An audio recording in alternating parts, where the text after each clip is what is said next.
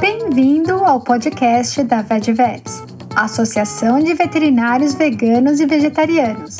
Esse podcast é financiado pela ONG The Pollination Project, que tem a missão de dar suporte a projetos que visam disseminar com paixão as diversas comunidades espalhadas pelo mundo e assim beneficiar a todos. O objetivo da VetVets é promover a empatia e compaixão a todas as espécies de animais deste planeta. Abordamos os diversos dilemas éticos associados ao ensino e à prática da medicina veterinária. Estamos colocando esse debate na forma de podcast e você também encontra muitas informações na nossa página do Facebook, no nosso perfil do Instagram e também no nosso website www.vegevets.com. Fato de utilizarmos um áudio gravado de uma live do Instagram, avisamos que a qualidade do áudio não está muito boa e também há algumas interrupções pela desconexão à internet. Episódio com a médica veterinária Carla Molento. Carla Molento possui mestrado em Ciências Veterinárias, doutorado em Zootecnia e pós-doutorado em Bem-Estar Animal. Ela é atualmente docente na área de Bem-Estar Animal da Universidade Federal do Paraná. Conversamos sobre definições de bem-estar animal e discutimos a importância da área da ciência dedicada a promover conhecimento sobre bem-estar animal. Não perca essa conversa! O áudio foi extraído de uma gravação da live do Instagram que ocorreu no dia 1 de junho de 2020, às 17 horas. Bem-estar animal é uma, uma, disciplina tão importante é, na nossa carreira e a gente vai falar um pouquinho mais sobre isso. É claro que uma hora não vai dar tempo, e depois, se você puder falar no final sobre cursos que você sabe que são importantes, cursos disponíveis online, se vocês estão pensando em fazer é, cursos online sobre bem-estar animal e materiais onde as pessoas podem saber mais sobre bem-estar animal. E muito, muito obrigada por, por estar aqui com a gente. Carla, você poderia falar um pouquinho mais sobre você, sobre como você se envolveu com bem-estar animal, onde você atua e falar agora sobre você. Bom, é, antes de mais nada, né, eu estou super feliz de estar aqui conversando com vocês. Isabelle, muito obrigada. Eu lembro a primeira vez que eu vi Veg Vets, eu falei, olha, isso parece alguma coisa tão legal. Quem será, né? Quem serão essas pessoas? E, e de repente a gente acabou entrando em contato e isso me deixou muito feliz. Então, quando você vier ao Brasil ou quando a gente tiver alguma oportunidade de se encontrar em algum canto aí desse planeta imenso e maravilhoso, né? Será um prazer para mim também, né? Uhum, nossa, com certeza. Assim, no que tange né, a, a bem-estar animal, na verdade, eu acho que eu, eu, faço parte daquele grupo que é muito conhecido na nossa profissão, né? Que desde pequenininha fala assim, ah, quero ser veterinário, né?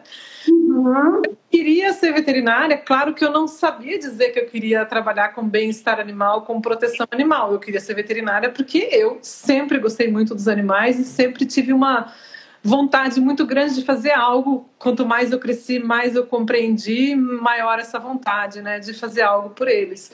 É, e aí, quando eu entrei no curso de medicina veterinária, eu me deparei com uma realidade quase que inacreditável, né? Como acontece com muitos de nós, como é conhecido o processo de dessensibilização que as universidades podem acabar causando para os para os profissionais, né? Então, eu acabei fazendo medicina veterinária com alguns sobressaltos. Na verdade, cheguei a trancar o curso porque não tinha certeza que eu ia conseguir, né, é, vencer todos os desafios que ele apresentava para mim. Mas com muita alegria, né? Eu decidi continuar. Hoje me alegro muito de ter decidido continuar, porque eu acho que a nossa profissão, assim como todas as profissões que trabalham diretamente com animais, tem um papel enorme, né? E nós temos um poder muito grande, não só é, de interagir diretamente com os animais, mas também de ajudar na compreensão, né? De por que se preocupar com os animais, né? E de como talvez também. Eu acho que o como está se tornando cada vez mais importante na medida em que as pessoas cada vez mais é, entendem a necessidade de se preocupar com os animais. A próxima pergunta que vem tá, mas e como, né? O que, que a gente pode fazer? E aí que eu acho que a ciência tem um papel muito grande, né?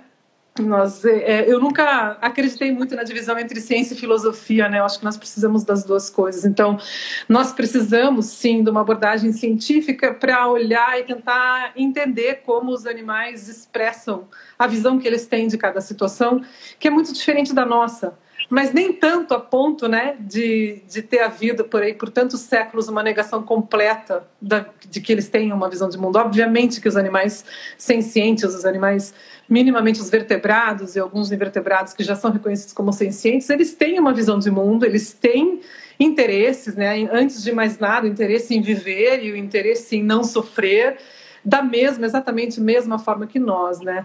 Agora, quais são as possibilidades, né, que eles têm de sofrimento e que, portanto, devem ser evitadas e quais são as possibilidades que eles têm de sentir bons sentimentos, né? De ter prazer, de aproveitar uma situação, ou até mesmo de sentir felicidade, né? A gente leu na semana passada no, no Clube do Artigo do Labeia um artigo que explicava como calcular a felicidade, né? Que é essencialmente é, mesmo raciocínio para seres humanos ou para outros animais, porque nós somos animais, né? Vale sempre, é uma coisa que todo mundo sabe, mas a gente às vezes acaba no dia a dia usando um linguajar que nos afasta dessa verdade tão bonita, né? Que nós somos animais também. Então, é, puxa, até me perdi, porque eu posso continuar falando, né, sobre isso. Não, com certeza. Era para falar como que você chegou nessa é, ser agora você é professora de bem-estar animal, né, na Universidade Federal do Paraná. Como que foi isso? Como foi essa sua trajetória, é, Carla? Foi, é, do ponto de vista especificamente da área de bem-estar, foi bem, foi bem difícil, porque na época em que eu era aluna não existia nem essa concepção, pelo menos no, só onde eu me formei. Eu me formei na própria Universidade Federal do Paraná, né? Mas no Brasil, de uma maneira geral, não, não existia essa concepção dessa área científica e mesmo no mundo, a primeira disciplina de bem-estar animal que existiu num curso de medicina veterinária no mundo que se tem notícia, né? É a disciplina do professor Donald Bloom, na Universidade de Cambridge, que foi ofertada pela primeira vez em 1986, que é exatamente o ano em que eu fiz, uh, eu iniciei meu curso de veterinária, né? Então, aqui no Brasil e na maioria dos países, inclusive na maioria das escolas da própria Inglaterra, não existia essa concepção, né? Então, isso é algo, como você mesmo disse na abertura, bastante novo. Mas eu acho que eu me beneficiei porque é, eu tenho uma paixão muito grande pela ciência, eu gosto muito de ciência. Então, eu tive vários encantos ao longo da minha graduação em veterinária que me levaram depois a querer fazer pós-graduação. Eu sempre gostei muito de entender fisiologia, como funciona o nosso organismo, né? E isso acaba tendo uma, uma relação fundamental com a compreensão de como outros indivíduos, né, possam perceber determinadas situações, porque como a gente estava falando antes, né, se os sentimentos são iguais, né, os fatores que desencadeiam os sentimentos são muito diferentes. Então, eu posso, por exemplo, achar que hoje está 7 graus em Curitiba, eu posso achar que está muito frio e que eu preciso de muita proteção. É, ao passo que se eu tivesse um animal aqui de origem, né, de um clima mais frio, ele ia tá, podia até estar tá sentindo calor, incomodado porque a temperatura está muito alta. Uhum. As formas como os estímulos nos afetam são diferentes, mas os sentimentos que são eliciados são muito similares e, portanto, merecem uma consideração é, moral, uma consideração ética, principalmente em não causar sofrimento e em proporcionar, na medida do possível, bons sentimentos, é, de igual relevância. Né? Isso estou falando aqui parte muito da, do princípio do, da igual consideração de interesses, né, do Peter Singer, com quem eu tenho é uma filosofia que eu, que eu compartilho em, em grande medida, né? Então, eu acho que é, a gente tem hoje o privilégio de ter, ter, essa área reconhecida. Foi difícil, né, Isabelle? Voltando à tua pergunta, foi difícil porque era uma área, em primeiro lugar, desconhecida da área da medicina veterinária, da área da zootecnia, da área da biologia. Ela foi construída a partir de uma demanda social. Então, a ciência do bem-estar animal não é uma ciência assim por pura curiosidade científica. Ela é uma ciência que tem um porquê ser, né? Eu não acho que nenhuma ciência seja neutra, tá? Mas, de qualquer forma, quando a gente estuda, por exemplo, qual o grau de bem-estar é, de um animal numa dada situação, não, a gente não estuda isso de uma forma desinteressada. A gente estuda isso porque a gente quer descobrir quais são os pontos que são mais críticos para o animal, né? Tanto em uhum. coisas que devem ser evitadas porque elas são críticas em causar sentimentos ruins, quanto aquelas que são mais positivas, que são mais valorizadas pelo animal, pela visão, de acordo com a visão dele, né? Para que a gente possa tentar oferecer em maior medida, porque afinal de contas aquilo melhora o grau de bem-estar do animal, ou em outras palavras, torna aquele indivíduo mais feliz, que é a nossa, então, uhum. meta. Né? Então as pessoas muitas vezes me respondem, hoje menos, está cada vez mais fácil, vamos olhar o lado bom, né? Era muito difícil falar sobre isso, principalmente no ambiente mais acadêmico cartesiano, assim, né? Mais purista. Hoje não, está cada vez mais fácil, existe um reconhecimento, uma consolidação dessa área do conhecimento, né? Então, é, a gente tem essa, essa possibilidade de perguntar para o animal, porque as pessoas normalmente, em primeira instância, elas pensam, mas não dá para saber o que um animal sente, né? E aí tem toda uma questão filosófica enorme, porque a rigor não dá para saber como uma outra pessoa humana sente. Então, se a gente uhum. esse plano é uma verdade, é só o sentimento é algo privado, né? Só quem sente sabe exatamente o que está sentindo. Mas esse é um plano de profundidade do qual nós, no, na, nossa rotina, nós nem precisamos dele. O que nós precisamos no nosso dia a dia é uma coisa bem mais simples, que é saber esse animal está em sofrimento e isso ele nos diz. Esse animal está gostando desse estímulo, isso ele também nos diz, né? Então, sem entrar em questões muito metafísicas, né?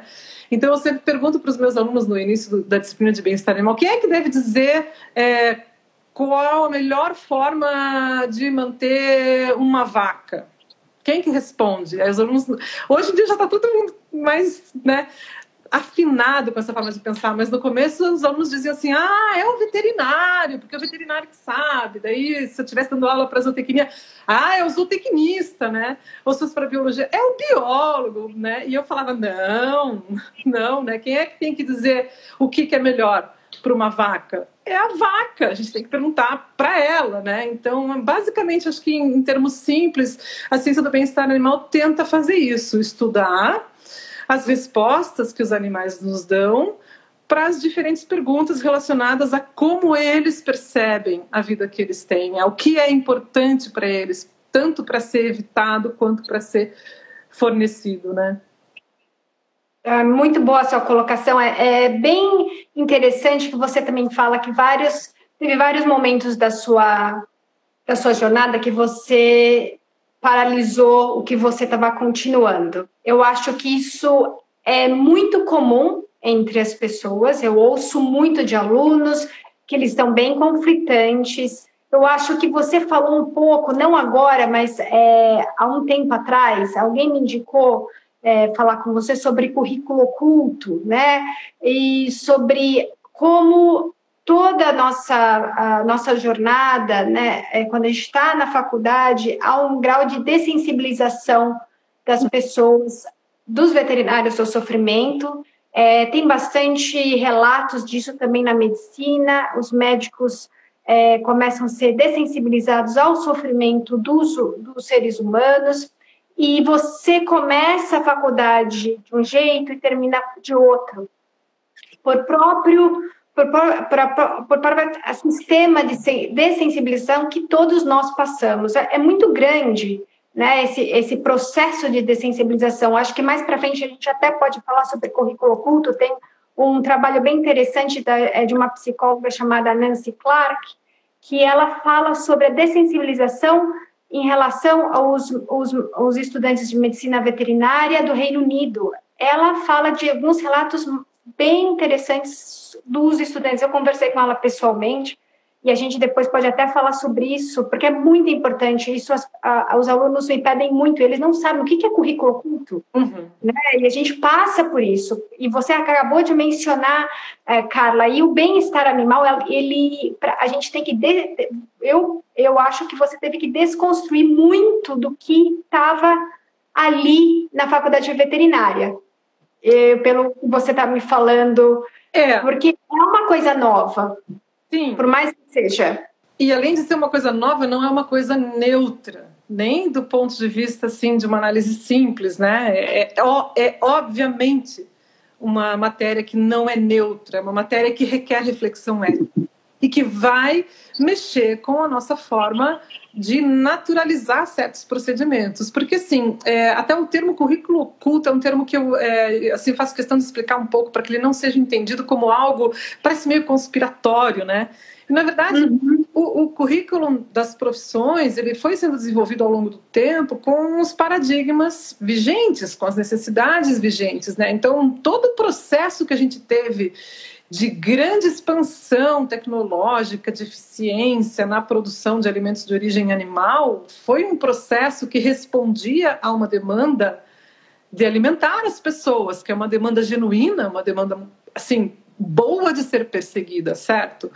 É, a questão é que o que isso foi causando em outros aspectos da, da nossa vida foi sendo deixado em segundo plano e foi sendo cada vez mais é, afastado porque torna a situação muito mais complexa, né? Então ninguém, por exemplo, colocou galinhas poedeiras em gaiolas por uma questão é, de perversidade ou de não, as pessoas fizeram isso porque elas estavam com um foco único de produzir o ovo mais barato possível, de produzir o quilo de carne mais barato possível e acabou então é, levando quase que como um efeito colateral, mas do, no qual a gente tem participação porque a gente deveria ter atentado para isso, né?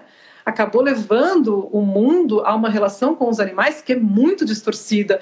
E o profissional que é responsável por isso, o médico veterinário, o zootecnista, o agrônomo, enfim, seja lá qual profissional for, ele acaba ficando numa situação bastante paradoxal, porque ao mesmo tempo que essa nos demanda, vocês cuidam dos animais, tem um veterinário, então o animal está bem, essa mesma sociedade nos demanda o ovo mais barato, que não importa muito como foi produzido, então tem uma demanda paradoxal que leva, inclusive, a medicina veterinária a ser uma das profissões com maior índice de suicídio que tem, né? Eu acho que só perde para a medicina. E...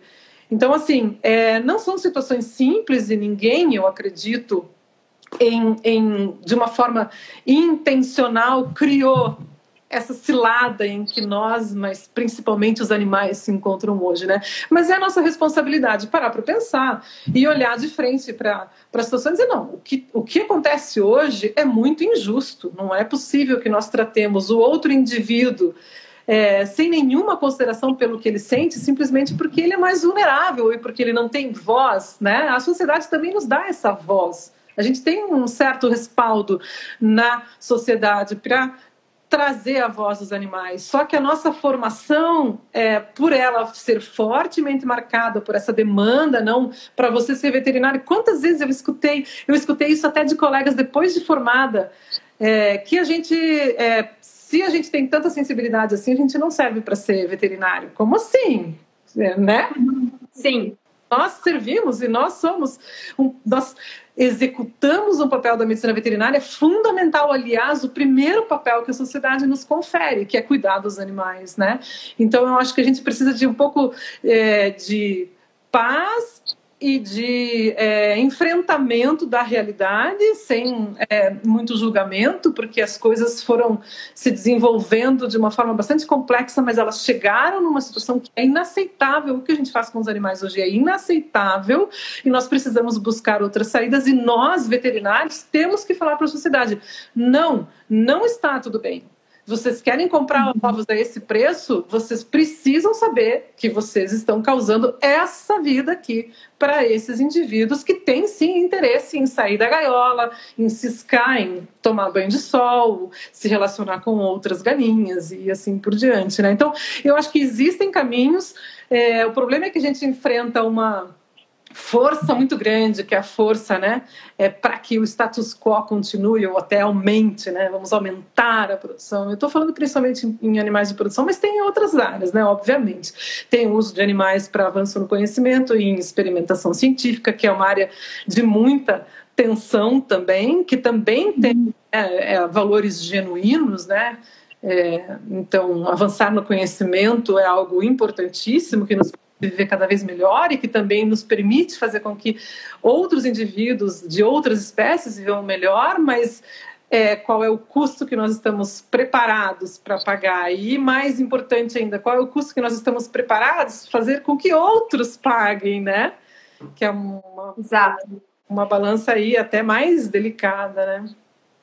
Carla, agora que você, você passou agora falando sobre. É um paradoxo que a gente vive, com certeza, porque a gente está nesse momento onde a gente agora consegue saber o que o animal sente, o que o animal é, o estado emocional. Nós conseguimos observar e isso vai é, vai fazer com que a gente reflita e também vai fazer com que a gente reflita como a gente vai interagir com aquele animal. Qualquer um, pode ser um cão e gato, um coelho, qualquer coisa, um animal que está dentro da sua casa. Não só os animais que a gente fala da fazenda, os animais que a gente interage todos os dias. Mesmo, mesmo cães, e gatos, cães e gatos, há uma grande discrepância aí, o que, que as pessoas acham, né? E, e a gente sabe o que o, o cão está fazendo naquele momento. Muitas vezes alguém me manda um vídeo, ai, que cão, olha que gracinha, ou assim, cabelo em pé, eu sei que aquele cão está sofrendo. Ele não está se sentindo confortável, aquele gato se sentindo confortável. Eu falo, veja a posição das orelhas, veja como ele está se reagindo. Ele não está se sentindo confortável com a sua brincadeira. Então é muito é, é muito interessante ver esse esse diálogo de desconstrução contínuo nosso. Né? E eu gostaria de agora você falar sobre quais os conceitos envolvidos no, na área de bem-estar animal, é, Carla.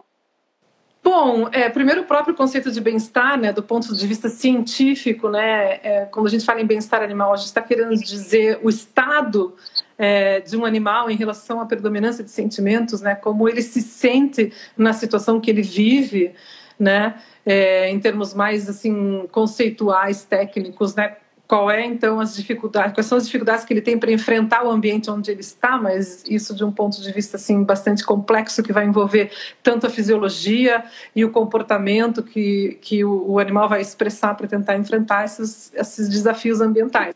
Maiores os desafios, principalmente se são desafios que o animal não consegue resolver, menor será o grau de bem-estar desse animal, né? E nós criamos nas situações artificiais, nós criamos muitos desafios que os animais passam a vida toda tentando resolver e não conseguem, né? Que é o próprio exemplo de um animal extremamente confinado, né? O que que o animal pode fazer para sair de uma gaiola? Nada, mas ele vai passar a vida inteira com um grau de bem-estar muito baixo, porque aquilo é uma restrição severa das possibilidades dele, né? Então, a partir desse conceito de bem-estar e aqui a gente tem que chamar o conceito da ciência animal porque é um pré-requisito. Muitas vezes a gente começa a falar em bem-estar animal e a gente não está em sintonia com a, pessoa ou o público com o qual a gente está conversando, porque você está falando, por exemplo, né, a gente tem trabalhado bastante com bem-estar de peixes, né, e você fala, fala, fala, e você vê que a pessoa não está com você porque ela está numa dúvida muito anterior, ela está pensando, mas peixe, né? Então, assim,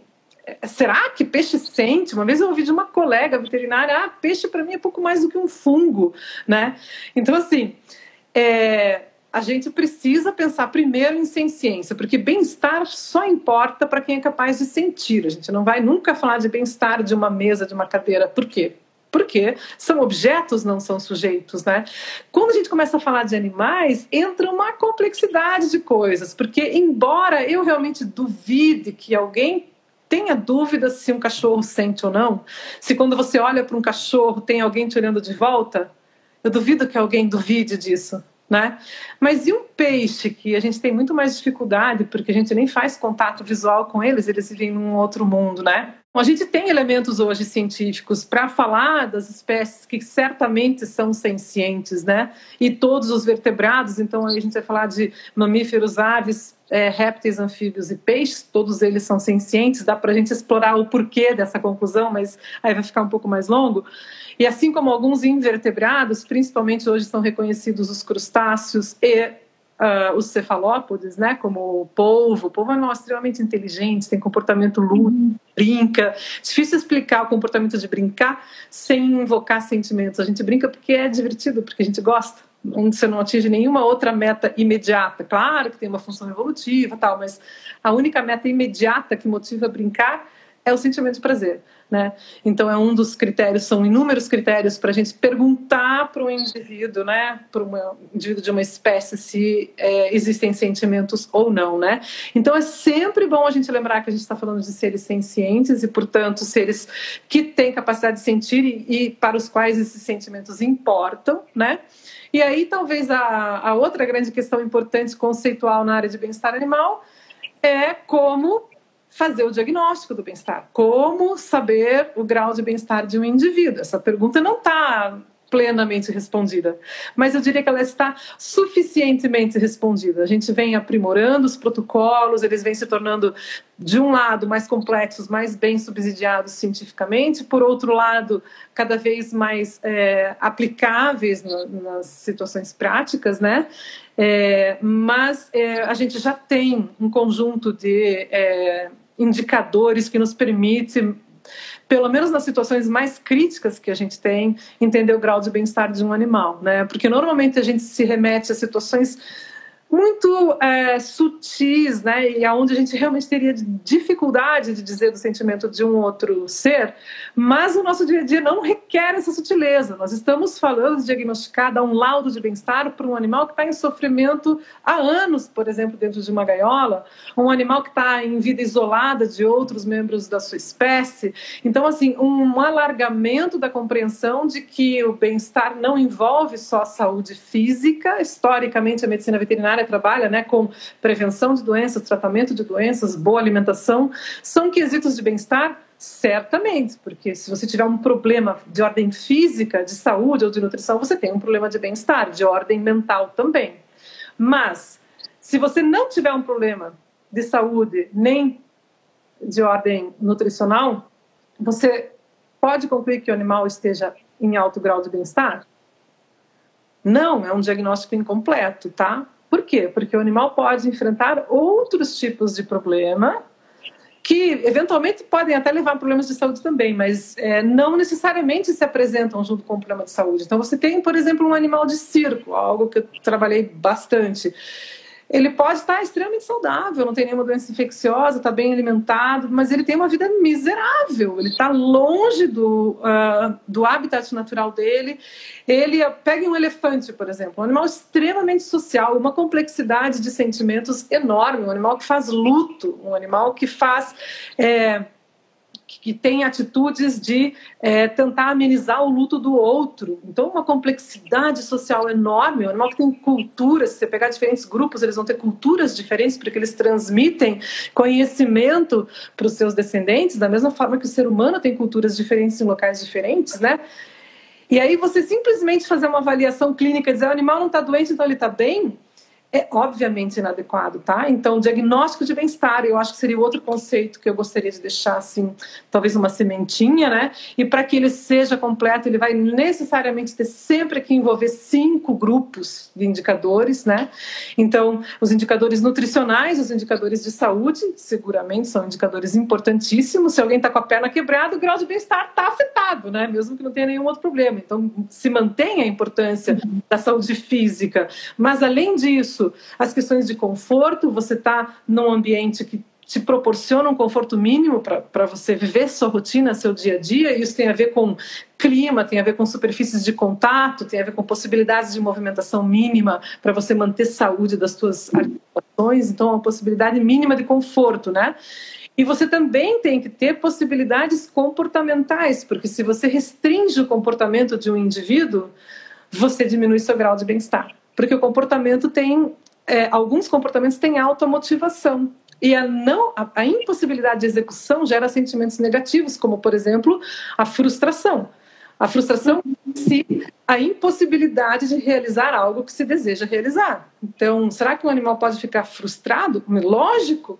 Se você pegar um animal que voa e impedir que ele voe, ele está é, é, condenado a uma vida frustrada, porque ele tem motivação para voar. Né? E assim uhum. por diante. Então, cada espécie vai ter seu repertório comportamental é, específico que a gente precisa conhecer se a gente quiser entender qual o grau de restrição que a situação que você está estudando impõe ao animal e, portanto, entender qual o grau de bem-estar que ele tem, quão restrito o seu bem-estar ideal está, né, na situação em que, em que você está estudando. Então, são quatro, na verdade, conjuntos de indicadores, que são os indicadores nutricionais de saúde, de conforto e de comportamento natural, e que vão compor, no final das contas, a predominância de sentimentos, que seria daí né, a liberdade psicológica. Né? Qual a predominância de sentimentos? É, ela pesa mais para sentimentos positivos e, portanto, o grau do bem-estar, de bem-estar do animal é, é regular a alto, ou a predominância de sentimentos pesa mais para o lado negativo e, portanto, o grau de bem-estar do animal é baixo ou muito baixo, né? Então, é mais ou menos é, nesse sentido o diagnóstico. Carla, muito obrigada. E é importante você falar que você está falando de todos os animais. E eu sempre falo para as pessoas que é importante ver, às vezes, até o animal que está com você. Será, como está o bem-estar desse animal? É importante você reconhecer isso. É importante você saber é, prover o melhor para aquele animal. É um gato, é um hamster, é um coelho, é um cachorro, é, é, um, é um cavalo que a pessoa resgatou, é uma vaca que a pessoa, uma cabra. Isso vale para todos os momentos. O bem-estar vai ser igual, tanto no, no, no, Nordeste, em São Paulo, na China, Estados Unidos, vai ser igual para todos. O que ele precisa, o que aquela espécie precisa para sentir feliz e você é, e ela desenvolver o máximo que ela pode, você atingir o potencial daquele indivíduo e ele ser feliz ao máximo. Então, é, é bem interessante, a gente vai falar um pouquinho mais sobre isso. Carla, você pode falar agora para a gente as mudanças, o que, que a gente teve de mudanças na Faculdade de Medicina Veterinária no Brasil, quando a gente estabeleceu as disciplinas de, de bem-estar animal? Então, esse ainda é um, é um processo em andamento, né, Isabelle? A gente, ao mesmo tempo que tem grupos pioneiros no Brasil, já na década de 80, quando eu mencionei que foi ofertada a primeira disciplina de bem-estar na Universidade de Cambridge pelo professor Donald Bloom, já na década de 80 surgem dois grupos de, de bem-estar animal é, nas universidades brasileiras, né? que é o grupo do professor Matheus Paranhos, lá na Unesp de Jaboticabal, e o grupo do professor Pinheiro Machado, na Federal de Santa Catarina. Né? E são dois grupos que então têm esse pioneirismo e que são muito ativos e que cresceram muito. Hoje envolvem até mais professores. Né? A gente tem alguns grupos assim muito bons é, no Brasil hoje, né? Tem também o professor Adroaldo Zanella, que é uma pessoa importante no cenário mundial de pesquisa em bem-estar animal e que veio é, assumir o cargo de professor na USP, né? Na medicina veterinária da USP. Então também trazendo aí toda a experiência experiência que ele tem e, e a, os contatos, a rede né, mundial é, de pesquisadores da qual ele faz parte. Então, a gente tem, embora a gente tenha né, grupos aí de bastante destaque, né, e, e aqui eu não consegui falar de todos, então quero reconhecer todos os colegas que vêm trabalhando e que enfrentaram todas essas dificuldades que a gente vinha falando antes, né, então são pessoas que, das quais assim, eu tenho bastante prazer de falar. É, por outro lado, a gente tem ainda uma predominância de cursos de medicina veterinária que não oferecem a disciplina de bem-estar animal, não só no Brasil, como em muitos países, né? Então, esse, vamos dizer assim, seria problema fase 1, nosso game no primeiro nível. É, a lutar pela inserção da disciplina de bem-estar animal, né?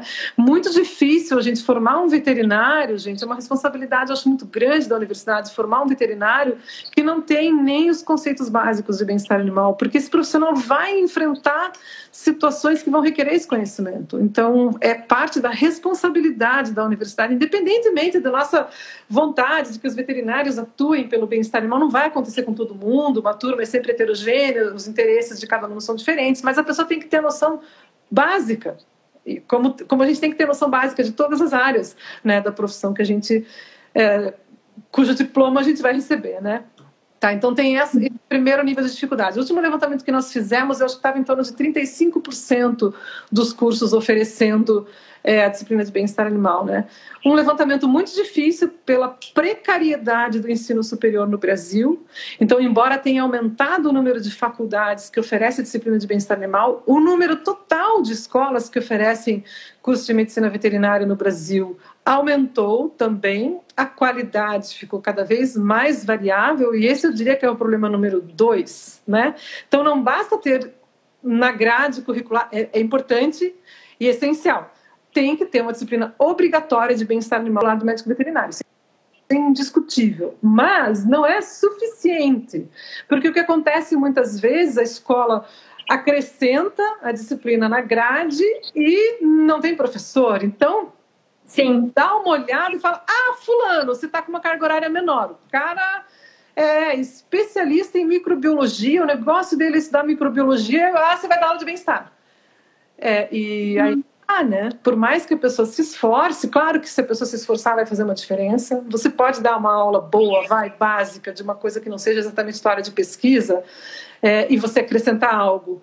É, mas é muito diferente você ter aula com alguém que é pesquisador daquela área, que tem naquela área sua atuação central, né? Então, esse é um, segundo nível de desafio, digamos assim. A disciplina de bem-estar animal, ela precisa é, de um professor comprometido, como qualquer outra, diga-se de passagem, né? Porque você precisa dar elementos e eu diria que a disciplina de bem-estar animal ela tem um, um, um toque de complexidade para nós que somos da área da medicina veterinária, porque ela, ela aborda muito questões éticas e nós sabemos que também essa é uma fragilidade na nossa formação. Né? A gente tem aí uma resistência à inserção, por exemplo, de filosofia no curso de medicina veterinária. Era, era, assim, eu acho muito difícil formar um profissional de nível superior sem dar princípios mínimos de filosofia, até filosofia da ciência. Como é que a gente pode trabalhar a consciência e não ter um mínimo de formação, né? E no caso específico da disciplina de bem-estar animal, tem que ter um componente de ética animal, que a gente acaba fazendo como não existe essa disciplina,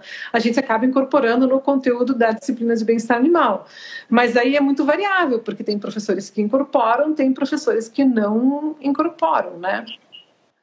É, e eu acho que você deu uma resumida muito importante. Não são todos os cursos que têm essa área disciplinar de bem-estar animal, e tem muitos que têm professores que eles, eles vão dar, só que eles não estão aptos a dar aquela a disciplina. É, muitos, muitos deles, às vezes, eles têm, têm, vai ter o primeiro contato com a disciplina de bem-estar animal quando eles vão, vão ter que é, preparar a aula. E é muito mais difícil para esse professor, é claro que ele pode se especializar, e, e só que é muito mais difícil para aquele professor que está que pegou aquilo em cinco minutos e tem que falar sobre aquilo do que uma pessoa que está vivendo aquilo há muito mais tempo. É claro também, e tem muitos professores que têm uma didática incrível, outros não. Então, tem, isso vai variar muito, né? Como a pessoa ensina, quando a pessoa vai estimular os estudantes para falar o que é importante aquilo. Né? Tem muitas disciplinas que eu, eu deletei da minha cabeça porque por causa da falta de didática do professor e muitas outras. Eu falei, nossa, que, que bárbaro isso. Uhum. E, isso e eu vejo comigo e vejo muitas outras pessoas que tem muitas pessoas que por causa do professor, pela didática do professor, a gente acaba até gostando daquela disciplina, né? Entendendo melhor a importância daquela disciplina. E, e, é uma pena que só 35% das faculdades eles providenciam isso para os alunos, porque é tão importante. E eu lembro quando estava falando com você, Carla, isso, a, o bem-estar animal, é, saber fazer esse diagnóstico é importante para você saber também falar sobre maus tratos. Está muito ali com certeza. É tão grande, é tão importante para nós e também falar para o tutor como lidar melhor com o animal, como interagir melhor com o animal para os dois serem felizes. E também é? quais são as melhores condições para você dar para os animais que você recebe no consultório ou no internamento. Então, assim, o que eu costumo brincar né, é que onde tem animal tem questões de bem-estar. Seja qual for, e mesmo nas interações indiretas, né? Você veja o poder que tem uma pessoa que está no, no, supermercado escolhendo o que ela vai comprar. Em termos. É a maior relação que existe com os animais, essa relação de consumo, infelizmente, né? Então, assim, é, mesmo que você queira trabalhar em alguma outra área da medicina veterinária, os conhecimentos de bem-estar animal vão te ajudar, né? E uhum. é, a questão do professor é uma questão é, difícil, sabe? Porque alguns professores é, são sobrecarregados, algumas várias vezes já me perguntaram ah, qual é o livro texto de bem-estar animal. E aí é um nó, porque como é uma, uma, área muito nova, tem muitas abordagens, a gente trabalha com artigos científicos, não tem uma obra que reúna tudo. Ainda mais que reúna tudo que é relevante para o Brasil. Né? Então, a, a, é uma colcha de retalhos. É diferente de você pegar assim, putz, o professor de anatomia é, precisa ser substituído, né? E, e, com isso eu não quero desvalorizar a anatomia de forma nenhuma. Eu quero dizer que a anatomia está muito mais organizada, porque você pega um livro-texto de anatomia, você tem a disciplina inteira, né? Isso com o bem-estar animal não existe, né? E não sei se algum dia vai existir, porque como tem todo o componente ético e de discussão social, por exemplo, como que você vai esperar que um livro-texto aborde a discussão sobre vaquejada? é uma coisa específica do Brasil, específica do tempo que nós estamos vivendo, porque vai, isso está fadado a deixar de existir, é uma questão de tempo, né? Mas para que deixe de existir, a gente precisa fazer a nossa parte, conhecer os detalhes, entender como aplicar os conceitos básicos de bem-estar para essa situação específica, né? Conseguir explicar para os alunos por que, que falar em juiz de, juiz de bem-estar animal vaquejada é uma impossibilidade conceitual, isso parte de uma apropriação do termo, que é uma apropriação é, muito indevida e que tem por trás interesses, então ela não é inocente, ela é realmente mal intencionada. A gente vê isso em vários cenários, até por isso que às vezes quem a gente que trabalha com bem-estar animal acaba ficando numa via de mão dupla de crítica, porque quem quer explorar os animais nos critica e muitas vezes a proteção animal nos critica também, porque de certa forma parece que trabalhar com bem-estar animal é endossar práticas, embora uhum. Essa intenção e não seja essa a história dessa ciência, porque essa ciência nasce a partir de um livro denúncia, que é o livro é, Animal Machines, que é publicado em 1964 na Inglaterra tiver tempo a gente pode contar essa historinha, né? Então ela é uma ciência que nasce já com endereçamento ético, como eu falei, ela não é neutra, a gente não olha para ver o grau de bem-estar e falar, ah, o grau de bem-estar é esse, e ir embora. A gente vai lá olhar porque a gente quer criar estratégias de melhoria, de bem-estar, né? Então, embora tenha todo esse histórico, é verdadeiro que existe, existem apropriações, existem validações de situações a partir da presença de alguém que conheça bem-estar animal, né? Então, veja como é complexo você pegar, não, não, é, um, não é fácil você pegar uma área dessa e, e ter que dar aula a partir da semana que vem. E claro que se nós não temos o histórico de ensinar bem-estar animal, nós não temos profissionais saindo formados para dar aula em bem-estar animal, né? Então é um processo ainda de consolidação que já iniciou e eu acho que os primeiros passos são os mais difíceis, porque a resistência que havia já não, não é tão grande. Hoje, dificilmente alguém no curso de veterinária vai dizer: não, bem-estar animal não é importante. Isso era o que a gente ouvia. Isso é besteira, isso não é científico. Isso a gente ouvia na década de 90, até nos anos 2000 que a gente ouvia era que era besteira. Era basicamente essa a reação. Né? Hoje não, hoje até porque tem demanda de trabalho, porque existem dúvidas. Só para dar uma, uma noção de como a coisa é importante, o Conselho Federal tinha extinto é, comissões com justificativa de que precisava é, reduzir gastos. Né? E dentre as comissões que ele escolheu extinguir estava a Comissão de Bem-Estar Animal. Eu recebi anteontem a informação de que o Conselho Federal criou novamente a Comissão de Bem-Estar Animal. Que ótimo. Tem que trabalhar se não tiver especialistas orientando, porque é uma área muito dinâmica, muito ativa, né? Então, essa consolidação está acontecendo. Acho que o passo mais difícil a gente já deu, que foi obter esse reconhecimento, mas os desafios são muitos, né? Sim. Carla, tem várias pessoas aqui falando é, sobre você, que sua aula é ótima. É, tem o pessoal do Labé falando para entrar, para seguir eles, que é o, é o Labé é o.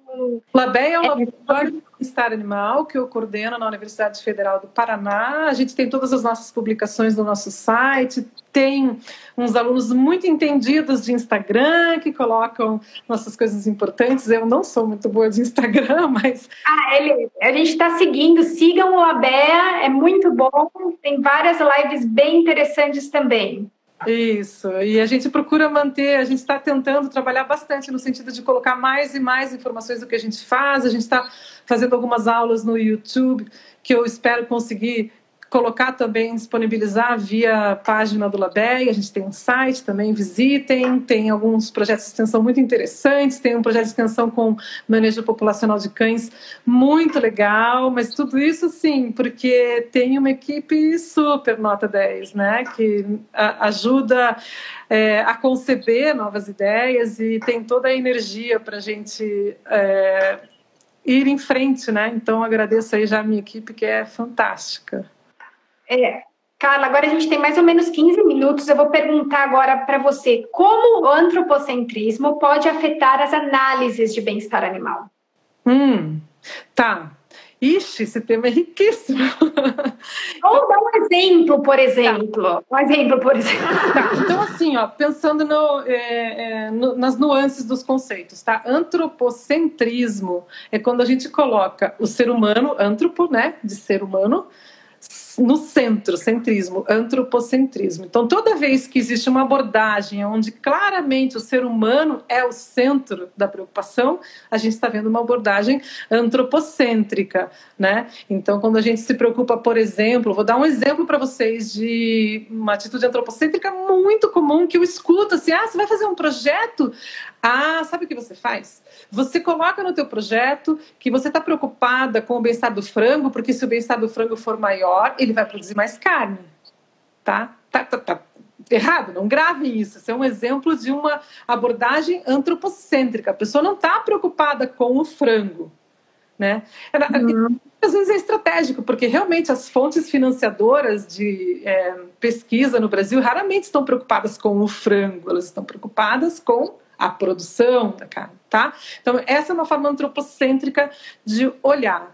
Uma, um outro termo muito importante na questão, é, aí sim, do diagnóstico de bem-estar, é a questão do antropomorfismo, que é dar forma humana, uhum. forma humana a outros entes, né? A questão do antropomorfismo, na verdade, ela vem daquele Deus que tem a figura humana, né?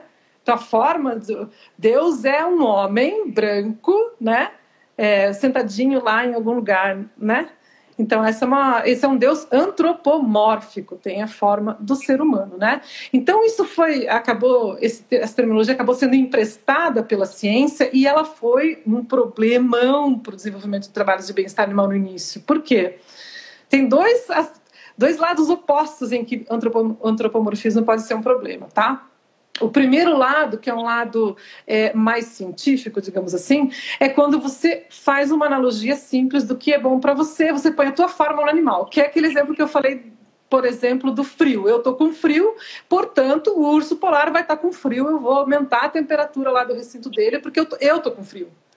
Sem levar em consideração de que a temperatura de conforto térmico do urso é a dele, a minha é a minha. Então, ele não vai seguir o meu formato por causa dessa questão é, de diferentes necessidades das diferentes espécies, a gente sempre tem que ter um olhar crítico para não tirar conclusões erradas, né? E fazer coisas que, ao invés de melhorar o grau de bem-estar de um animal, vão piorar o grau de bem-estar de um animal, né? Quer ver um outro exemplo muito mais prático?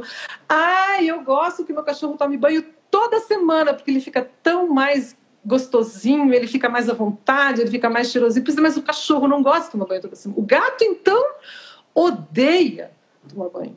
Né? Então, isso é uma forma antropomórfica de pensar no bem-estar do animal, quando não é diretamente conveniente, só para mim, porque eu gosto do cheiro do perfume do shampoo e não do cheiro do cachorro. Né? Tá? Então, esse lado do antropomorfismo, de tentar olhar para o animal e lembrar: ok, o seu bem-estar é tão importante quanto o meu, mas o seu bem-estar é constituído de forma diferente do meu. Qual é a forma do seu bem-estar? Como é que o seu cachorro fica feliz? Né?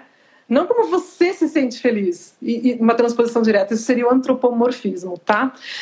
Porém, o antropomorfismo ele foi. Ah, tem alguém me apoiando lá. A, a Larissa, a Larissa é... entrou aqui. É. Gato, banho nunca. Mesma coisa, gente, coelho, nunca. Nunca dê banho coelha. E assim vai. As pessoas, é, isso é muito interessante, Carla, porque as pessoas na verdade gostam daquele cheiro. É ela que na verdade se sente feliz. Né? E o, principalmente gato e cachorro, eles são, o olfato é tão desenvolvido, eles precisam, na verdade, é, sentir o cheiro das coisas, né? E a gente está ali quebrando isso deles, né? É, não é porque a gente não tem tão desenvolvido, a gente vai deixar, não, não, vamos vou dar um banho, deixar um né? aquele aquele cheirinho de banho de bebê, não é o bebê humano, né? então esse é, essa é a importância da gente ter sempre em mente é, o antropomorfismo, né? Mas por outro lado, eu não posso deixar, falar, deixar de falar o outro lado, porque o antropomorfismo foi usado de maneira muito ampla contra os animais, tá? E é até hoje, porque a pessoa olha para você e fala assim: Ah, você está falando que a galinha está feliz? Porque você acha que ela está feliz. Você está sendo antropomórfico. Então, se defende hoje a gente, né, eu me apropriando, né, mas tem um conjunto de pensadores que escrevem sobre isso e quem lançou o conceito foi Burkhardt e trabalha com bem-estar de répteis, espetacular o trabalho dele. Escutar uma palestra dele sobre a vida psicológica de cobras, lagartos, é muito legal, dá outra visão desses animais, né? Eles vivem num outro tempo, eles têm um tempo mais lento porque eles não têm temperatura constante como nós temos, mas eles brincam, eles demonstram sinais de é, gostarem de um estímulo, de não gostarem de outro estímulo. A gente que precisa aprender a língua deles, né? Eu sempre digo, ah, quando você fala que o animal não, não se comunica, é porque você quer que ele fale em português com você, né? Você quer, você quer perguntar para ele, está feliz? Ela tem que responder em português, ela não vai responder em português, mas ela responde, né? Então, essa questão do antropomorfismo, ela tem que ser sempre olhada a partir de uma análise de antropomorfismo crítico, né? E o que, que significa isso? É, bom, eu posso dizer que, eu, que uma pessoa é, é, está usando de antropomorfismo quando ela fala de uma galinha feliz porque saiu da gaiola? Eu só posso dizer que a situação é antropomórfica quando o que está sendo mencionado é exclusivamente humano. Senão, eu não posso retirar a possibilidade do outro indivíduo também ter felicidade. Como é que eu vou retirar? E uhum. quem bem é o Tom Reagan, né? Ele diz assim, olha, é, o exemplo que ele dá é, é se eu falar que a galinha está viva, eu estou sendo antropomórfico? Porque eu estou vivo. Então, se eu estou falando que a galinha está viva porque eu estou usando o meu exemplo, eu estou sendo antropomórfico? Não, porque vida não é algo exclusivamente humano, né? E da mesma uhum. forma, são exclusivamente humanos. Isso é uma discussão aí, eu acho que vencida, né? Esses dias eu vi um título tão bonito de palestra, dizia assim, debate vencido, né? Mas a, a mudança ainda não ocorreu, mas o debate está vencido, né? Se os animais vertebrados sentem ou não, a ciência não tem mais dúvida disso. Quem tem dúvida disso está vivendo no século XVI, XVII, mais ou menos, está vivendo ali junto com René Descartes, que eu digo que é mais cartesiano do que René Descartes. Se ele vivesse hoje, ele não ia defender, porque ele era inteligente, ele não ia defender nunca que os animais animais não têm sentimentos se ele vivesse hoje, com o conhecimento que a gente tem hoje, né? Então, assim, antropomorfismo é ruim quando ele é esse antropomorfismo que esquece que o animal é diferente, que cada pessoa é diferente, né? Agora, você dizer que você está preocupado com a situação é, de um camundongo num laboratório porque ele está se sentindo sozinho, porque ele está alojado numa gaiola é, sozinho e ele é um animal social, isso não é antropomorfismo de jeito nenhum. Essa é uma herança aí, uma desconstrução que a gente tem que fazer na, na área acadêmica muito grande, né? Que vem lá do comportamentalismo, né? Da época aí do início da ciência do comportamento, com pesquisadores como Skinner, que diziam até que você não podia nunca usar termos relativos a sentimentos para animais, porque não era assim. Então, hoje ficou esse ranço de que falar de sentimento animal não é científico. É, só acredita nisso quem está vivendo há 200 anos atrás. Tem até um livro chamado Ubiquity, onde uma médica ela fala das, nos primeiros capítulos e ela fala e ela fez esse TED Talk falando sobre é, o que os veterinários sabem que os médicos não sabem. É bem interessante. Ela escreveu um livro e ela fala nos primeiros capítulos quando ela ia analisar, é quando eles tinham alguma aula com com animal, os professores falavam: não veja um animal, é, o animal não sente, não está sentindo sentimentos. Então, para bloquear as pessoas para interagirem com os animais de uma forma mecânica, né? Isso e ela e ela fala no livro dela. É, Carla, agora você poderia falar se vocês estão planejando fazer alguns cursos online, se tem cursos online disponíveis que você recomendaria. A gente já falou do Labea para seguir, tem o website. O que mais as pessoas que querem saber mais sobre é, bem-estar animal, o que, o, o que, que elas podem procurar na internet? Nossa, tem muita coisa boa, tá? Ainda mais nos últimos anos aí que todas as conferências têm sido gravadas e as palestras ficam disponíveis. Eu, eu mesmo estava assistindo há, há 15 dias atrás uma conferência que é, houve, foi na verdade um curso de verão organizado pela Universidade de Quebec, em Montreal, pelo professor Hanna, que era sobre ciência, né? E todas as palestras são disponíveis e é, é extremamente interessante de assistir, né? Tem uh, também anais de conferências, as conferências da International Society for Applied Ethology, as conferências da University Federations for Animal Welfare, UFO, né? UFAW. Eu acho que o melhor conselho que eu posso dar para quem quiser se manter atualizado na área de bem-estar animal é realmente investir no inglês. Porque todo material atualizado, de qualidade, está disponível em inglês. Existem coisas em português? Existem, tá? Mas existem é, o número, a quantidade de material é muito, muito menor, né? E infelizmente tem é, uma variação de qualidade também, né? Estão me mandando abraço, eu tô vendo tanta gente conhecida, me dá vontade de falar com cada um de vocês, viu? É, tem a Larissa do Psiquivete, que é uma graça que eu conheci, ela também acho que ela foi sua aluna. É, tem vários alunos seus aqui, Carla, falando, Carla maravilhosa! A Dayana, que está no Chile. Oi, Dayana, que gostoso saber que você está aí, viu? Saudades de você, do Saulo, do filhão. Muito bom, muito bom ver todos vocês. É, então, assim, é, melhor coisa eu acho que a gente pode fazer por nós mesmos e pelos outros, sejam esses outros da espécie que forem, incluindo, logicamente, a espécie humana, né? É estudar. Estudar, aprender é, o inglês faz parte disso hoje, é muito difícil que seja diferente. É, a gente tem, tem investido, principalmente nesse momento de quarentena, em aumentar os trabalhos de extensão do LABER, então a gente pretende colocar algumas coisas em português, né? Mas são sempre a nossa possibilidade é pequena de traduzir sabe, essa enormidade que existe é, de informações. Né? Tem o livro do Brum, que foi traduzido por mim, tem o livro do David Fraser, que é espetacular também, Understanding Animal Welfare, que foi traduzido pelo José Fregonese, professor da UEL, né, em Londrina. Então tem alguma coisa em português, mas vocês precisam abrir os horizontes. Eu vou, pedir para você, se você pode me mandar os links, eu vou deixar no nosso stories. E eu gostaria de você, então, falar suas palavras finais. É, e a gente agora tem um minuto. E agora encerra a nossa live.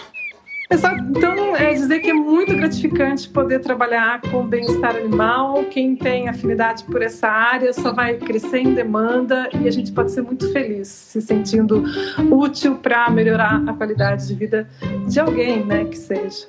Muito obrigada. Prazer. Obrigada por escutar o episódio do nosso podcast. Espero que você tenha gostado se inscreva no nosso podcast para receber as atualizações dos nossos episódios.